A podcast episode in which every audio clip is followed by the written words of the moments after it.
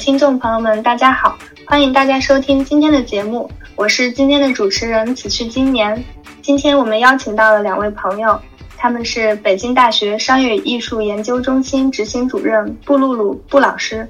商业研究机构展播主笔张一彤。欢迎大家来跟大家打个招呼吧。各位朋友们，大家好，我是北京大学商业艺术中心的露露老师。非常高兴受到邀请，然后跟大家在这儿一起聊聊天。大家好，我是窄播的一彤，嗨，欢迎大家。那布老师和一彤都对商业与艺术这个话题呢非常的感兴趣。那今天我们有幸把二位请到这里来，一起聊一聊商业与艺术发生碰撞会擦出怎样的火花。那我们现在就进入正题吧。嗯，那首先呢，我们想聊一聊呃布老师所在的这个机构啊。就是北京大学光华管理学院呢，它是在去年成立了商业与艺术研究中心。那它是在怎样的背景下成立的呢？当时为什么会选择和泡泡玛特来合作？去年在北京大学成立了这个商业与艺术研究中心，二一年底吧。然后这个泡泡玛特在香港上市之后，其实会是一个呃整个商业的业态里面非常大的一个备受瞩目的事件。所以在那个事件之前呢，其实我们已经跟泡玛特确定了，就是会有这样的一个项目，然后也是泡玛特最重要的一个回馈母校的一个长期的计划。那成立的这个背景呢，与其说是一种一个选择，那不如说其实是一个缘分吧。那王宁是在。二零一四年进入到我们北京大学光华管理学院的 MBA 项目学习的，非常巧的是，我们在那一年呢，学院成立了北京大学光华管理学院艺术与商业研究中心，中心的主任这个是我们金融学系的赵龙凯教授，也在主管 MBA 项目，所以他在王宁读书的这个期间，呃，在学院开设了一门艺术与金融的创新课程。呃，王宁在上学期间呢，他选修了赵老师的这门课。从那个时候开始，他们两个对于艺术与商业的这个话题开启了一个持续的讨论。那在这个过程里面，中心其实也一直在关注泡泡玛特的发展和成长。我们大一校友去访问过这个泡泡玛特位于王府井的这个旗舰店里面呢，也访问过王宁和团队，然后我们也做了很多的调研。也撰写了这个教学案例。那在这个过程里面，我们也是这个接受到了这个泡玛特的一个主动的意向，说希望是能够支持学院在艺术与商业这个方向的研究，也希望能够扶持更多的啊，光是在学院或者是校友，包括从行业、从整个的业态上，能够带动更多的企业，带动更多的。关注者来参与，我们志趣相投，三观一致，所以这个合作我觉得是自然而然的。二零一四年，学院成立了艺术与管理中心，这个是商业与艺术研究中心的前身。那从艺术管理向商业与艺术的转变，它反映了近十年来呃文化艺术产业的哪些变化呢？今年我们呃成立这个中心是在保利拍卖的捐赠支持下。所以，因为这样的一个呃前提呢，我们当时对于整个呃艺术市场的关注，可能还是更偏向于，比如说像当代艺术，然后比如说像电影、演出，类似像这种传统的文化产业的一些领域。过去的十年，中心呃不断，其实一直持续的在来关注这些呃产业的方向。那我们也看到了。更多的跨界的交流，更多的艺术与商业的交集被纳入到了这样的这个生态里面。到今天呢，我们会发现说，比如说像啊沉浸式的业态，比如说像艺术与科技的结合，艺术与消费的结合，都是这十年更突出的一个变化。伊藤这边，嗯，有什么？我可能更多会从内容行业的角度去做一些展开。呃，其实我们会看到，呃，对于整个中国内容行业来说，比较关键的一个时间点，可能在二零一四年的前后。我会发现，在这个时间点之后，因为视频网站的介入、互联网平台的介入，不管是在产能、生产力，还是说消费人群的覆盖上，都比原来提升了一个量级。那在这个过程中，其实。一个是大量的内容就是喷涌式的出现，然后另外一个就是会发现借由互联网平台的流量能力和他们的传播能力，然后其实不管是在影视啊、剧啊、综艺啊，然后甚至包括更多垂直文化领域，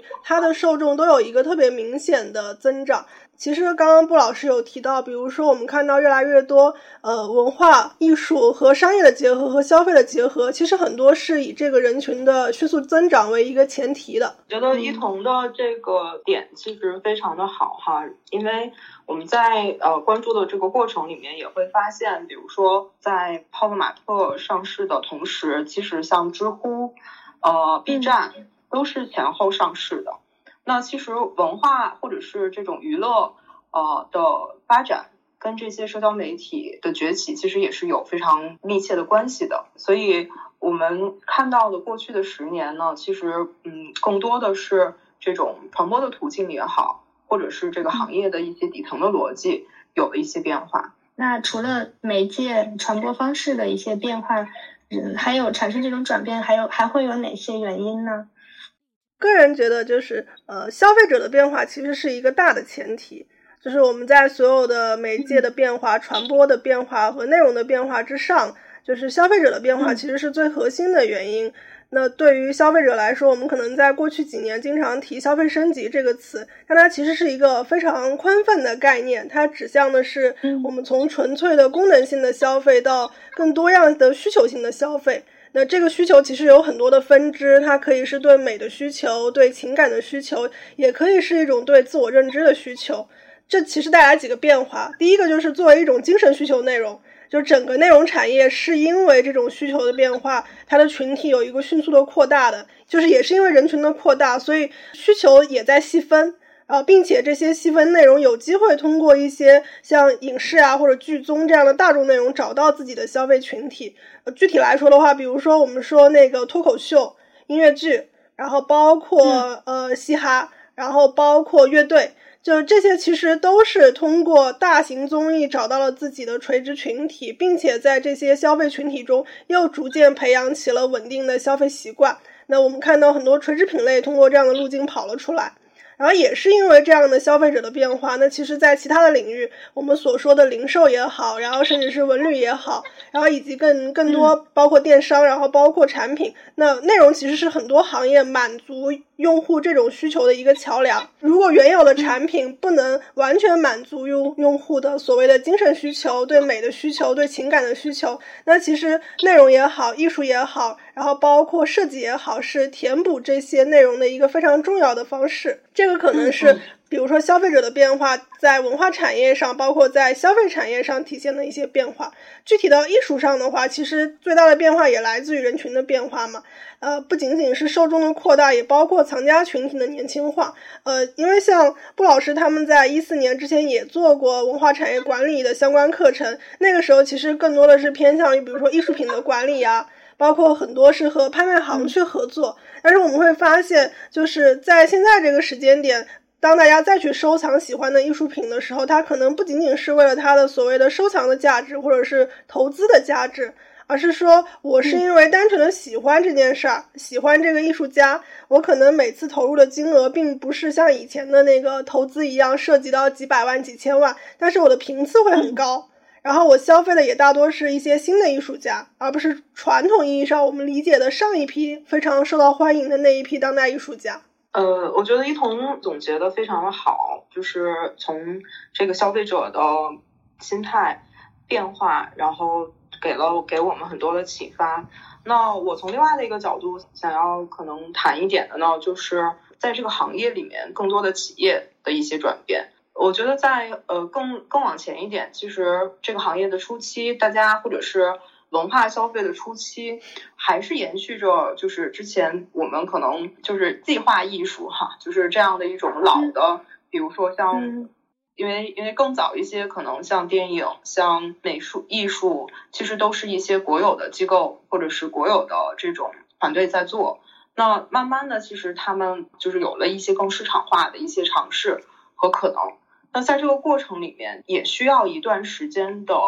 成长跟发酵。其实我们能够看到，比如说拍卖行可能在中国，比如说像保利拍卖是从零五年才开始，现在经常逛的七九八是从零二年才慢慢从一个老的工业区，然后转变成一个艺术区。那个时候，这些其实刚刚。在中国落地或者是崭露头角吧，可能没有太多的这种，除了行业的内部的一些从业者，可能没有太多的消费者会走进去，因为会有距离感，大家会天生的对于艺术觉得是不是太高深了啊？是不是我要有门槛？就像一彤提到的，更年轻的群体，他们有非常好的，就是从小有更多的。人接受过艺术的普及的教育，更多的人开始关注自己精神的需求。我们能看到过去的十年很有感触的，就是越来越多的艺术展，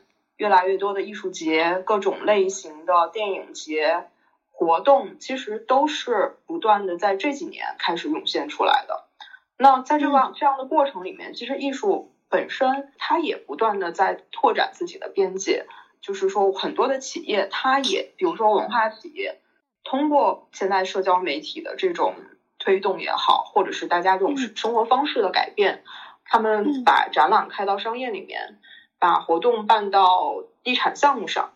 对吧？然后或者是这种旅游小镇里，艺术已经不再是说你要去寻找了，艺术可能就它来到你身边了。所以我觉得在这个过程里面。一个是消费者潜移默化的会被这样的氛围所吸引，慢慢的熟悉，他能够更自如的去参与，同时就是更多的品牌也好，更多的机构也好，他们需要用艺术的这种方式，让更多的人能够理解他们的。或者是加入关注到他们的一些产品，所以我觉得在这个过程里面会促成这种转化。在两位老师的观察里，就是商业与艺术的结合是在什么时候成为了一个呃热门的话题？它受关注的原因是什么？从我的个人观察来说的话，就如果我们说设计的话，那其实在一五一六年的时候，包括泡玛特。自身业务的转移，然后在这一波的话，你会发现大家对于设计这件事情越来越关注了。那在此之上，当我们升级到和艺术的结合和艺术的关注的时候，其实就是大概过去两年，一九年开始，然后到今年的这个时间点中，会发现有越来越多的嗯公司也好或者项目也好在做一些尝试。那在这个尝试过程中，大家所发找到的那个设计师和艺术家也从。原来的大家更容易接受的一些潮流艺术家，然后到一些更偏向于当代艺术方向，或者是呃在创作上会更特立风特立独行一些的艺术家。那在另外一个方面的话，其实内容行业一直试图找到它更上游的一个东西，就是我们所说的创作源头，特别是流行文化。因为发现不管是流行音乐也好，然后也包括在前两年特别红火的偶像文化，因为一定程度上它带有所谓的舶来属性。然后在这个情况下，最早的时候，大家一定是无论是学习日本，还是学习韩国，还是学习欧美流行文化，你有一个借鉴和学习的过程。但你在学习的过程中，你会发现，那我们怎么找到中国特色的、有中国特点的、扎根于中国本土的流行文化的源头？这个时候，你会发现，艺术可能是一个可以尝试的源头，因为一艺术家有很强的创作能力和。理解能力，那与此同时，他又又是有独特的社会洞察的，因为他的艺术创作往往基于他对于社会、对于人，然后对于很多东西的洞察。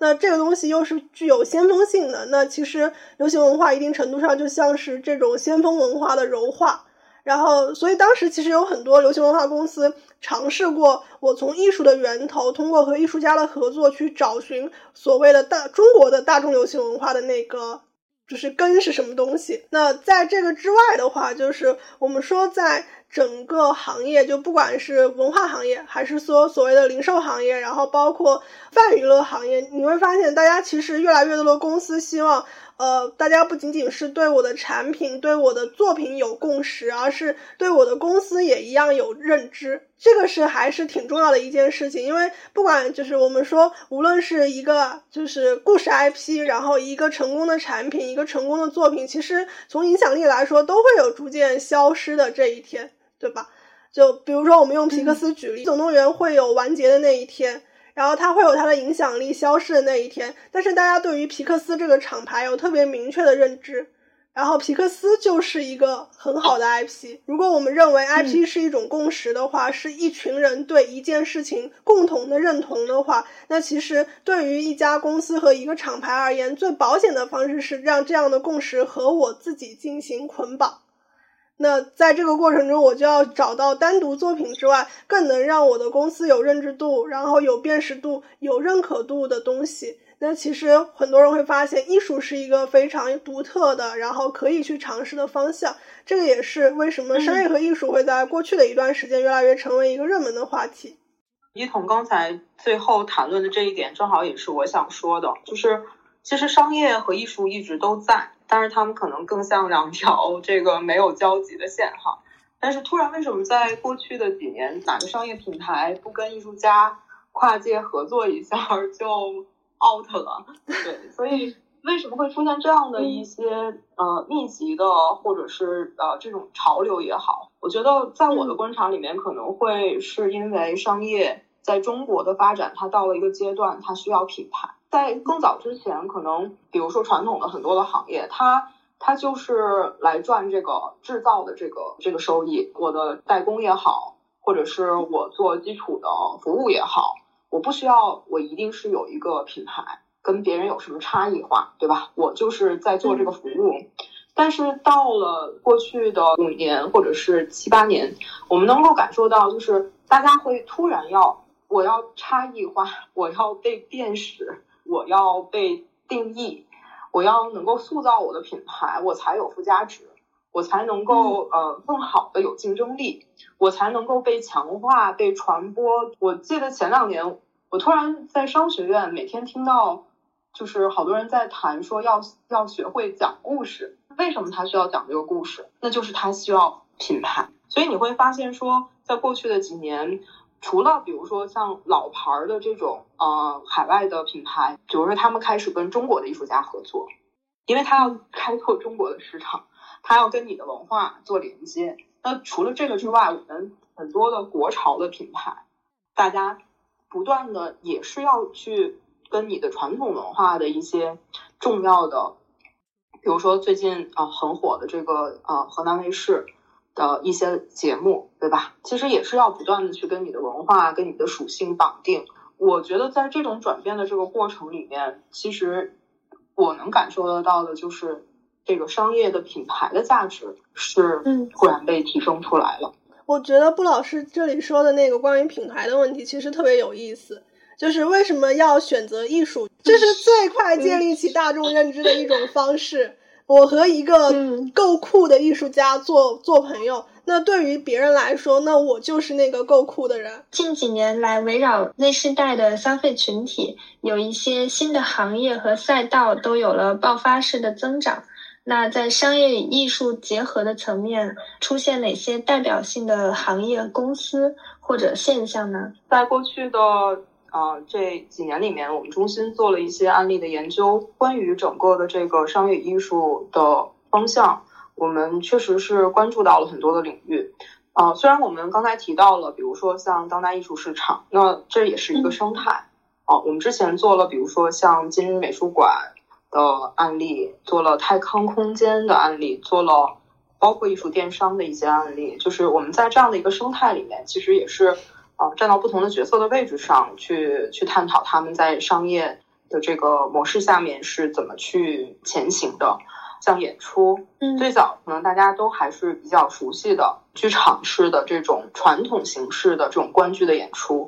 呃，到呢就是可能再往前，我们会看到说跟文旅的一些结合，就是比较传统的，像印象系列、邮件系列这些。那我们在这个过程里面，我们其实看。再往下看，我们会看到更多的，比如说现在现在大家都觉得非常熟悉的一些，比如说沉浸式的演出，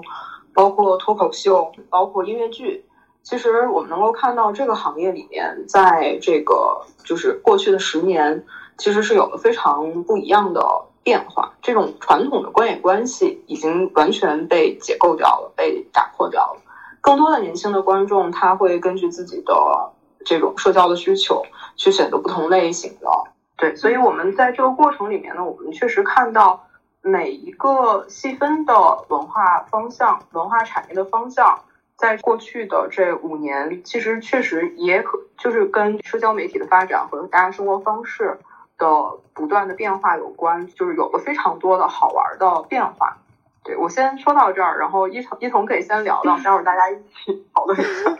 我我我说的可能会就是更偏向于艺术和设计的这个垂直的那个圈子里。就我们从行业来说的话，首先肯定是潮流行业，不管是潮流玩具。潮牌，还是说我们现在看到越来越多的潮流艺术家在做商业化的尝试？就它是一个典型的为美、为设计付费的行业，然后也可以看到它在过去的两到三年时间有一个飞速的发展。然后除了这个之外的话，其实沉浸式刚刚布老师也有提到过，沉浸式也是一个很典型的，特别是比如说我们以 TeamLab 为代表性的沉浸式数字艺术展在中国的一个普及和发展，包括这个过程中国内也有很多很不错的团队出现。那其实它的一个有趣之处就在于，其实它是展览文化在中国非常有力的推动者。就可以可以说是从 TeamLab 开始吧，就是我们说展从一个特别高不可攀的东西，变成了一种人人都可以消费的生活方式。就它消除了一种大众对于艺术的距离感，从展开始，它变成了一个人人都可以接触的东西，都可以去欣赏的东西。就这个是我觉得沉浸式艺术展在这个过程中很重要的一个东西。那这个是从刚才提到的这个 TeamLab 的团队呢。他们在中国的做的第一个展览，就是在北京七九八佩斯做的这个花舞森林。这个展览的名字应该是，当时我们在他们团队第一次来中国的时候，就邀请他们到北大做了分享。然后我记得是他们团队的一个日本的工程师，然后作为这个主讲的嘉宾来介绍了他们团队的工作方式。然后包括我们也组织了学生们去参观他们这个 TeamLab 的展览。然后我们其实现在也在跟踪这个案例。在 TeamLab 的展览之前，我一五年或者是一六年之前有那个时候北京的画廊很少，就是有专业人士之外的人说，我周末来七九八逛逛画展，看看展览。这种休闲的方式在那个时候其实是非常非常的小众的。但是通过 TeamLab 的这个展览。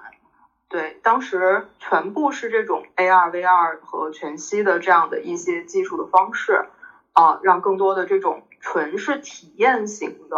光影的交互的感受、沉浸的这种这种体验，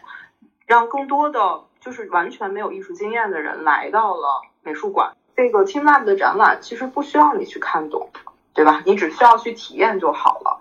所以。通过这个展览之后，很多的嗯年轻人就是他能够明白说，艺术其实是带给我的是一种体验。现在的年轻人可能对于我走入画廊，我走进美术馆，这种心理上的这种抗拒，其实已经这种消除。另外一个点呢，就是说从创作者的角度上，其实我们也在看 TeamLab。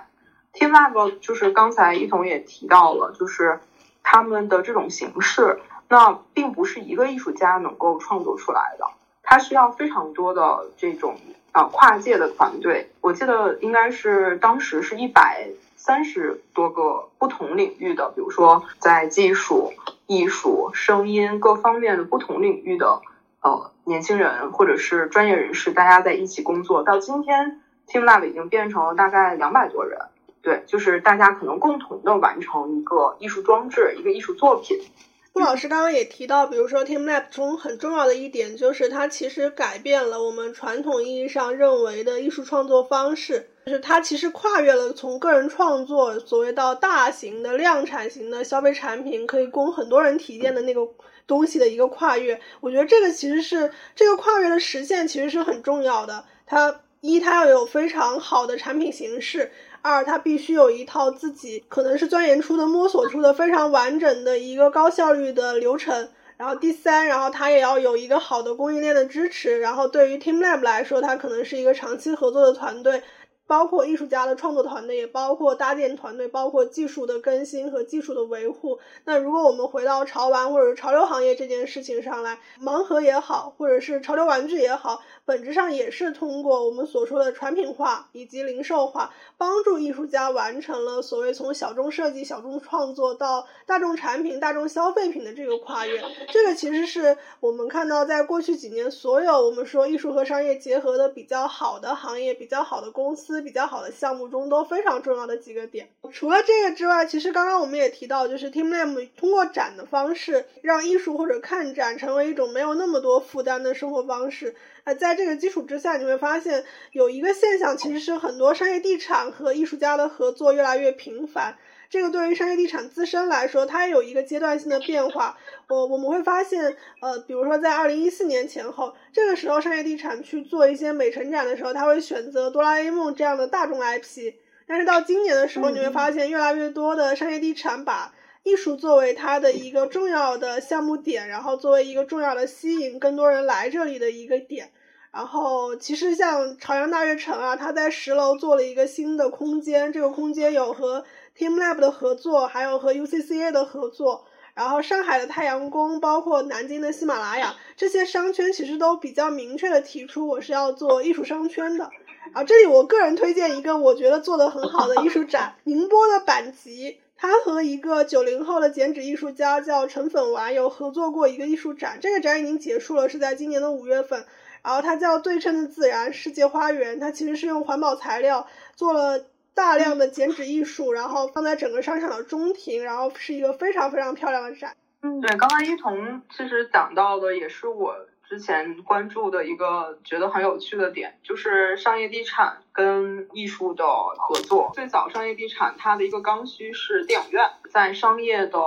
这个前厅或者是它的大堂里面，经常会有一些，啊，比如说这种啊最新上映的电影的一些这种宣传。啊，可能是作为一些展陈的方式，然后能够增跟跟配合它的这个整个商业的这样的一些活动。然后后来我们又看到，在就是大概一六一七一到一七年的这个阶段，啊，我们能突然发现说，比如说像这个包括泡玛特的茉莉，那个时候在朝阳大悦城，包括一系列的这种商业的前厅里面做了非常多的回的大展览。那其实这也是，当然对对于这个 IP 的推广，或者是被更多的人接受，我觉得是一个非常好的事情。除了这些之外，我那时候我们又发现，比如说，哎，商业地产的前厅，突然又开始变成了一些这种，就是呃，剧本杀也好，或者是叫密室逃脱的空间，在有一个阶段其实是非常流行这种沉浸交互的，就是 TeamLab 类似这种沉浸交互展的。然后再往后到前一段时间的，就是在疫情前吧，或者是在我最近会看到的，就是呃脱口秀变成了这个商业大堂的一个非常重要的一个活动。其实还有两个小现象，我觉得也挺有意思的。一个就是呃，如果大家关注近期的一些关于社区的新闻的话，你会发现，不管是 B 站还是抖音还是小红书，其实这些新社区都在很积极的邀请艺术家入驻。啊，B 站其实计划做一档综艺，叫做《疯狂艺术家》，然后面向征集的是一批，比如说九零后和零零后的年轻的艺术家。抖音和 UCCA 有一个比较长期和稳定的合作，同时呢，通过类似于潮流艺术季这样子的项目，它其实邀请了很多的艺术家入驻。小红书其实它自己推出的这个 NFT 平台本身就是呃和艺术家走得很近的，然后除此之外，它其实也有一些类似于像青年艺术家发光计划呀。包括他其实自己做了一个官方纪录片，叫做《像艺术家一样生活》。你会发现这一批互联网社区对于艺术的那个关注是越来越多的，并且是越来越重视的。这个是一个还挺有趣的现象。那除了这个之外的话，我们其实看到 NFT 就是数字藏品领域，它天然的提供给了很多潮流艺术家一个重新和自己的爱好者和自己的粉丝接触的路径和渠道。那在此之上的话，其实就在上一周还是上上周，就是有一个虚拟空间叫做新五零，然后它其实进行了它的首个虚拟世界故障四方的公测直播。那这个项目其实是他们和陈晨晨合作的一个数字艺术项目。呃，在整个项目中的很多的细节都是由陈晨晨进行设计的。那这个其实就是一个非常典型的艺术家的数字艺术创作，通过虚拟制作公司的一些技术结合，但它最终的目的是变成一个可以走向消费级的产品。从最后那一句说到了消费级的这个产品，其实是非常重要的一个点，就是我们能够看到，在过去的这一年多，就是短短的一年多哈，这个 NFT 变成了一个，就是所有人都虽然很大部分人其实都没有搞搞明白底层的逻辑，但是每个人都要去尝试，生怕被就是时代落下的这样的一种状态，就参与到这样的一个一个一个潮流里面去，但是。没有到今天，其实没有一个真正的消费级的产品出现。大部分，比如说我们能够看到的机构也好，品牌也好，它是把发 NFT 这件事情变成它的一个宣发的手段。现在目前也很难通过区块链本身能够真正的有消费级的这种交易或者消费级的产品。所以我觉得，其实这个问题呢，是一个非常深，是我们一直在关注和探，就是研究的一个问题。那商业可以将艺术来推向更大的舞台和消费人群，那同时艺术让商业变得更加感性，可以更好的满足这个时代人们的精神消费的需求。那两位老师如何看商业与艺术这两者之间的关系呢？其实，其实这是个非常好的问题，也是特别难的一个问题。嗯，其实艺术跟商业，大家总是觉得他们是对立的。比如说理性、感性，或者是更小众、更大众，它确实是有这样的属性的。但是艺术和商业并不觉得它是一个对立的关系。我觉得艺术其实提出的是一些本质变的问题，商业其实是要去解决一些当代需求的问题。所以我觉得，在这一对关系里面，艺术其实是一个锚点。纯艺术它可能很难随着商业去改变，但是艺术可能会给商业一些更多的一些多元的拓展和灵感。商业呢，可能确实是需要通过艺术能够被大众能够更多的接受。艺术可以是个人创作，也可以是个人的欣赏过程，就是欣赏艺术，包括创作艺术，都可以是一件个人的事情。但相比之下，商业一定是一个大众行为，不管是它最终需要获得的东西面向的群体，还是说它的组织过程，它都是一个群体性行为。就商业其实是没有对错的，就包括我觉得商业的理性也好，或者它的目的性也好，并不会影响到艺术的纯粹性。这其中可能更多的在于是艺术家自自身的选择。我的艺术作品和我的创作作品是要成为一个个人像的，或者是我内身像的东西，还是我愿意拿出其中的一部分，让它走向大众，或者变成一项大众物品？如何去平衡商业与艺术？这里谈论它的一个前提是我们已经接受了这个艺术产品或者说艺术内容是要通过一些商业媒介或者是商业产品走向大众的。这个其实是这个问题的前提嘛。如果我们不把这个作为前提，呢它当然可以是一个完全私人化和个人化的内生性的创作。但如果我们要以这以这个为前提的话，那其实呃一个很重要的问题就是产品有产品的标准，艺术有艺术的标准。然后，如果你想做一个好的所谓的艺术产品或者艺术商品，你一定是满足这两个条件才能够做到平衡的。就是你在保证它是一个好的艺术的同时，然后保证它是一个好的产品。就首先这两件事情是不冲突的嘛，他们各有各的标准嘛。比如说一个盲盒生产出来。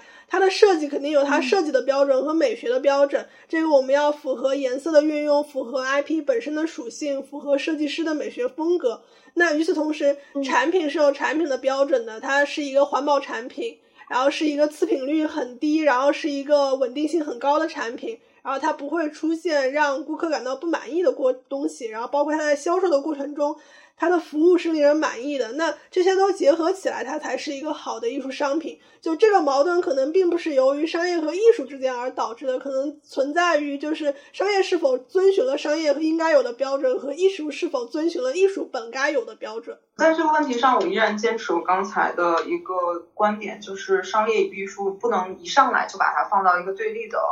位置上。所谓的艺术，其实。最核心的本质是艺术一直在，它是需要提出问题，就而且这个问题其实是要穿越时空。商业是干嘛的？商业其实是来解决问题的。艺术它提出的这个问题，在今天我们怎么去解决它？在这个时代里面，这个时代的人身上，他需要什么样的不同的解决方案，或者是有什么样不同的商业模式？他们可以非常好的一问一答，一唱一和。嗯。二位老师从外部的视角来看，泡泡玛特它是如何实现商业与艺术的结合的呢？首先是我们可以明确的看到，泡泡玛特在自身的对于美学上游的追寻上，它有一个进阶的过程。最初的盲盒，然后到潮流玩具，然后到设计师，在设计师的基础上，我们再往上找，比如说 Inner Flow 这个厂牌的推出，然后它其实面向的是更广义的当代艺术和艺术家的那个层面。你会发现，这个精神路径下，它既符合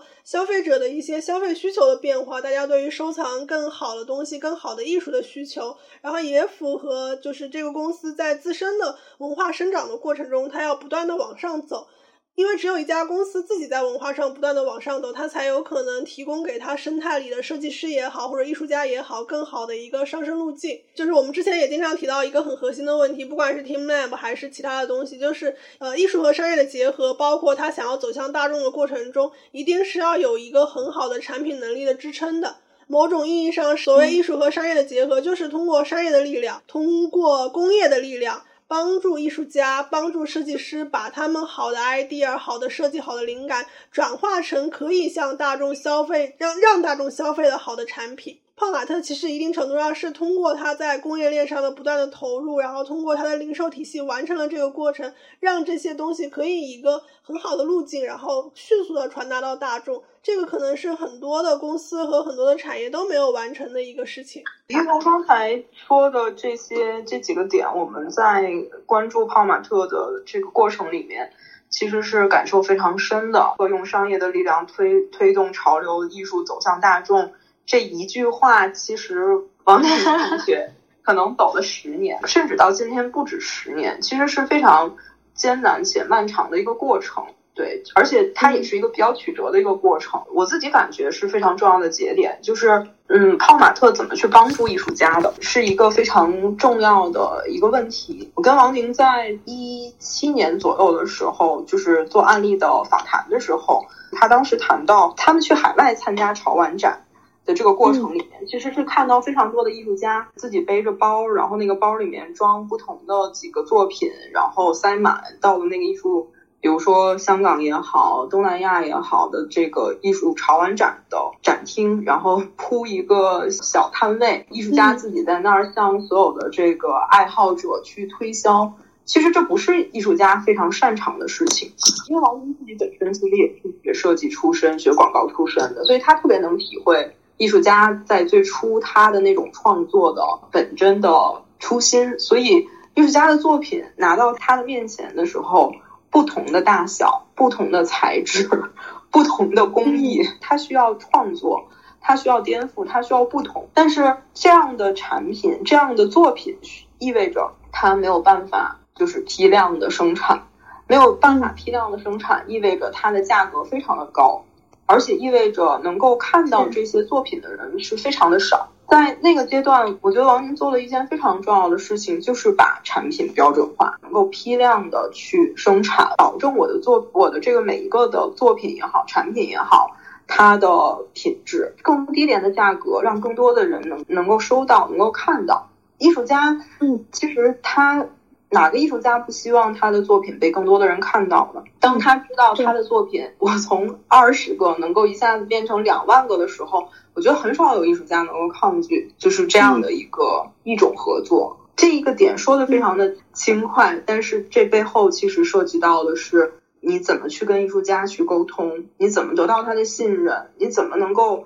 把这个他的创作能够转化成一个他满意的产品，对，同时这个产品它又能够符合批量生产的可能，然后这个批量的生产这个供应链又能够支撑这样的批量的定制，然后物流、库存、销售、营销，其实它背后是海量的工作。一个艺术家他怎么可能去完成这样的工作呢？而且它是一个持续的工作。它把产品标准化这一个点，其实我觉得是对整个的行业的一个推动。其实我也听很多人提到说啊，那别的可能潮玩的品牌，他们也都在做这样的产品，大小都一样，对吧？为什么大家都一样？我觉得能够制定到这个标准的人，其实是对这个行业是有贡献。第二个，就像我刚才提到的这个这个潮流艺术节这一个点。潮玩展，我觉得对于泡玛特在行业里面也是一个非常重要的一个节点，不是只做自己，他跟他通过这样的展览，把更多的资源做了链接，无论是艺术家也好，呃，自己的上下游的这个呃供应商也好，或者是一些友商也好，包括一些真正的潮玩爱好者。或者是一些潮玩的大 V，大家在每年的这样的一个展会上，其实都能够感受到泡玛特其实对整个行业的一个推动，包括对于行业的一个贡献，然后也是大家其实非常重要的一一个交流或者是交易的机会。这样规模的展览，我觉得也是一个非常颠覆的一一个事情。我第一次去泡玛特的这个潮玩展是在北京的新国展，对，应该是上万人的规模，然后。非常多的年轻人在这样的展会里面去感受潮玩的文化，我觉得其实这是一个非常潮玩展，每年在北京、上海这样的去落地、去推广，也是王宁他内心对于这个行业的一个更坚定的一个态度吧。到今天我们能看到泡玛特更好、更有价值的一点呢，其实是定义了潮流玩具的这个产业，在泡玛特没有发展起来，或者是。推动起来之前，玩具这个这个概念可能就是跟儿童连接在一起。年轻人玩玩具这件事情，其实很是也是这几年才被更多的人就是能够接受的。那潮流玩具的整个的这个概念也好，类别也好，我觉得跟泡玛特在这么多年的努力是密不可分的。而且其实它也是。第一个在做纯的精神消费的东西，潮玩对于大家来讲就是一个精神上的一种陪伴，或者是一种美，或者是一种精神的需求，所以能够把商业艺术能够结合的非常成功的创新的企业屈指可数，凤毛麟角。泡玛特是在中间，只作为我们的校友企业，我们也是学学校也是非常的骄傲的。好的，那我们来看下一个问题啊，就是相对有一些。抽象啊，商业与艺术研究中心啊，这个机构对于这个学术界行业的意义是什么？这个问题是一个灵魂拷问。从一四年开始，我们也在想，我们存在的意义和价值究竟是什么？我们作为一个学术机构，作为一个大学里面的一个研究中心。我们除了做点儿课，就给同学们做课程，做一些美育的普及的教育，研究研究产业。我们这些工作连接起来，它的意义是什么？其实我也非常感谢，就是今天的这样的一个访谈的机会，让我再能够有机会去去认真的去思考一下，我们北京大学的商业艺术中心它的价值或者是意义在哪？这个比喻可能有点抽象哈，尤其是这个比喻对于我这个艺术的出身的这个。同学来讲是有点超纲了。我其实很想把我们中心比作成一个坐标系里面的原点，就是商业和艺术，它可能是这个 x 轴、y 轴。我们希望我们是这个坐标系的这个原点，我们能够见证吧漫长的这个这个时时代里，艺术跟商业的不同的轨迹。有的产业它发展的非常的迅速，从艺术开始，然后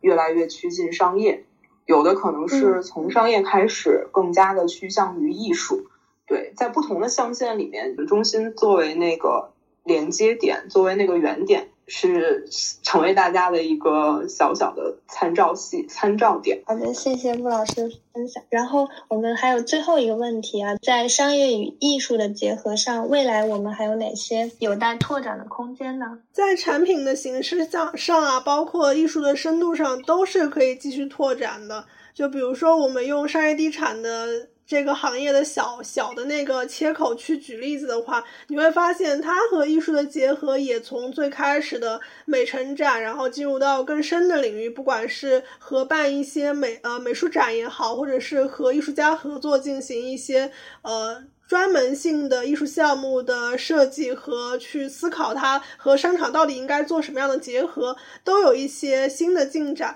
这个是我觉得会持续进行下去的一个大的趋势。那除此之外的话，如果从嗯国际视野出发的话，实际上我们会看到中国的当代艺术也好，包括潮流艺术也好，在过去的二十年间，其实是并没有真正进入到所谓的由西方主导的那个美学体系当中的。在这个之上的话，有一种可能是我们可能可以借助我们的产品能力。商业能力，包括商业公司的出海能力，为中国的艺术家和设计师们再次找到一些新的机会。这其实是在日本和韩国已经得到验证的一条道路。它的很多当代艺术家，包括优秀的艺术家和设计师，其实是通过他们对于自己的厂牌化的经营，通过他们好的产品，让一个国家的艺术氛围或者艺术话语重新在世界上获得了一些位置。那其实同样的路径，我们有机会，也有可能。在中国再一次重演，那我觉得这个可能是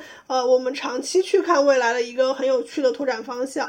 我们觉得在今天我们看艺术与商业的结合才只是刚刚的开始。泡玛特作为第一个当代年轻人精神消费的这样的一个成功的企业，我觉得应该不止只有一个吧。我觉得这只是一个开始。我相信泡玛特之所以跟我们中心。大家一起去在这个方向上展开更多的学术也好、实践上也好的这种合作，包括一同他们作为这种啊媒体关注这个方向，其实都是非常看好未来中国在这个领域里面会有更多的。优秀的企业也好，或者是生态也好，能够涌现出来。呃，我们中心成立十年，可能真正中国有艺术市场也不过有二三十年的这样的一个历史，它还是一个刚刚开始发展的一个非常有有前景的一个领域。未来的拓展空间，说到具体的，比如说像 NFT，NFT，其实我觉得它只是一个开始。到今天。还是去，就是很多人其实大部分的呃参与者还是在探索未来真正从底层的技术能够参与到商业或者是艺术与商业的里面，我觉得也是一个非常值得去讨论的一个方向。好，今天的节目就到这里了，嗯，再次非常感谢两位老师的分享，然后我自己也收获非常的多，啊，感谢大家的收听，那我们下次再见吧，拜拜，拜拜，拜拜。